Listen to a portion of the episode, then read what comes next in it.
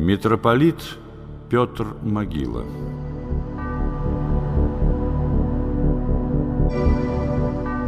В 1632 году в польско-литовском государстве умер фанатичный католик и яростный насадитель унии король Сигизмунд III, правивший своим народом 45 лет.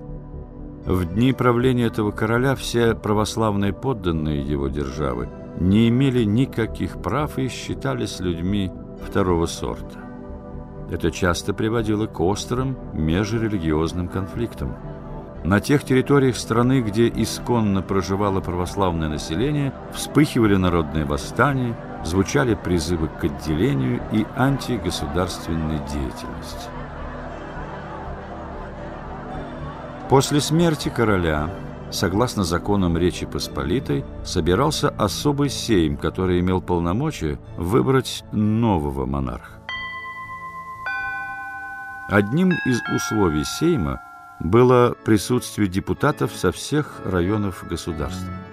Немало выборных представителей приехало и из православных областей.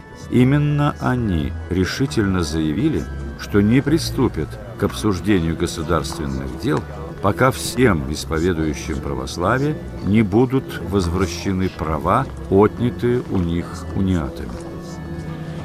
Возглавил это движение архимандрит Киева-Печерского монастыря Петр Могила.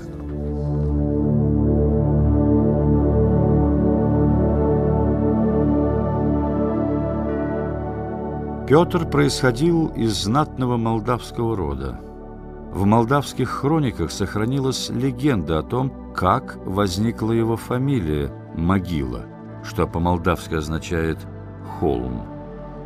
Согласно ей, в одной из битв с венграми у основателя молдавского княжества Стефана Великого была убита лошадь. Находившийся рядом воин отдал ему своего коня – Стефан был маленького роста, и чтобы ему было удобно сесть в седло, воин, опустившись на колено, сказал, «Позвольте, государь, служить вам вместо горки». Стефан с помощью воина вскочил на его коня и ответил, «Из горки я сделаю тебя могилой».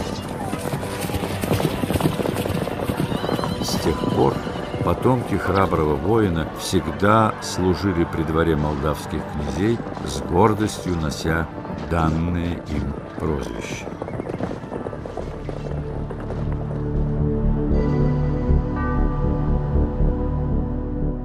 Как выходец из знатного рода, Петр получил прекрасное европейское образование сначала в Голландии, а затем в Париже. Вернувшись на родину, он поступил на службу в польскую армию и даже участвовал в одной из битв с турками. Но военная карьера, как, впрочем, и блестящее придворное поприще, не увлекли молодого аристократа. В конце концов, он встал на путь служения православию, променяв беззаботную мирскую жизнь на скромную долю инока. Его деятельность по защите прав православных граждан Речи Посполитой обратила на себя внимание многих. Он выступал с проповедями, рассылал письма не только православным братствам и шляхте, но и страдающим от католиков-протестантам, убеждая всех подниматься на защиту своей веры. В течение полугода поднятые Петром волнения препятствовали избранию нового главы государства. Лишь только после того, как правительство признало законным существование православной иерархии во главе с митрополитом Киевским, Сейм приступил к избранию короля.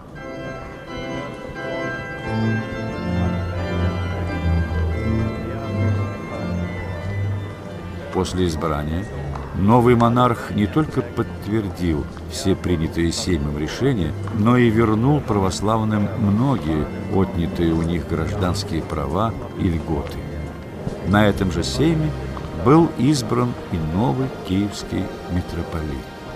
Им стал Петр Могила.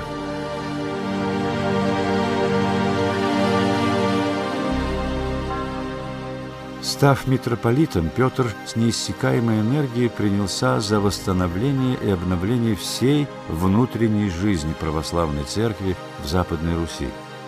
За более чем 40 лет бесправного существования Киевская митрополия находилась в тяжелейшем положении.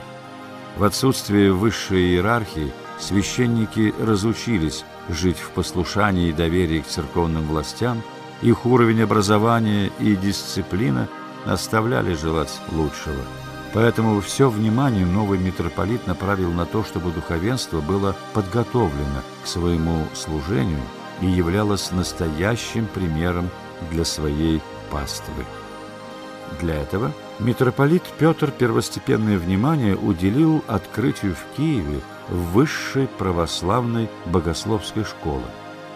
Создав ее по примеру латинских католических коллегий, Петр особо заботился не только об образовании студентов, но и о их духовном воспитании он составил для них книгу душеполезных поучений, в которой подчеркивал «Мне желательно, чтобы более и выше всего поселялось и вкоренялось в сердцах ваших благочестие, без которого всякая мудрость есть глупость пред Богом».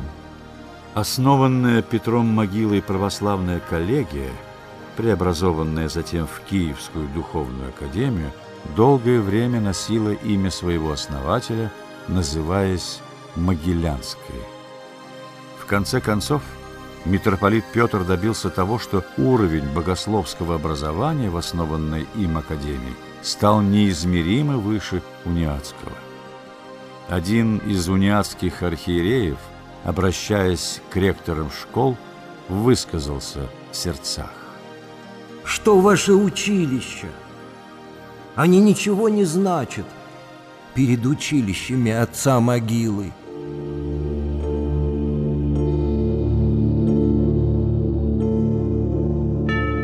Кроме забот о воспитании священнослужителей, имя митрополита Петра неразрывно связано с восстановлением таких святынь Древней Руси, как Десятинная Церковь или Киевская София. При нем множество храмов и монастырей, занятых униатами, было возвращено православной церкви. Софийский кафедральный собор, принадлежавший униатским митрополитам, пришел в полное запустение. Добившись его передачи, митрополит Петр восстановил его и украсил так, что униаты стали требовать храм обратно.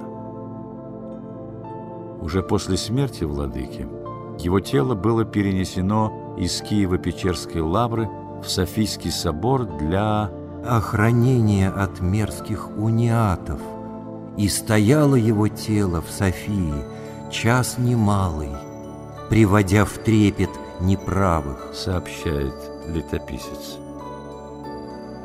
Только после более чем двух месяцев оно было предано земле, когда конфликт с униатами был улажен.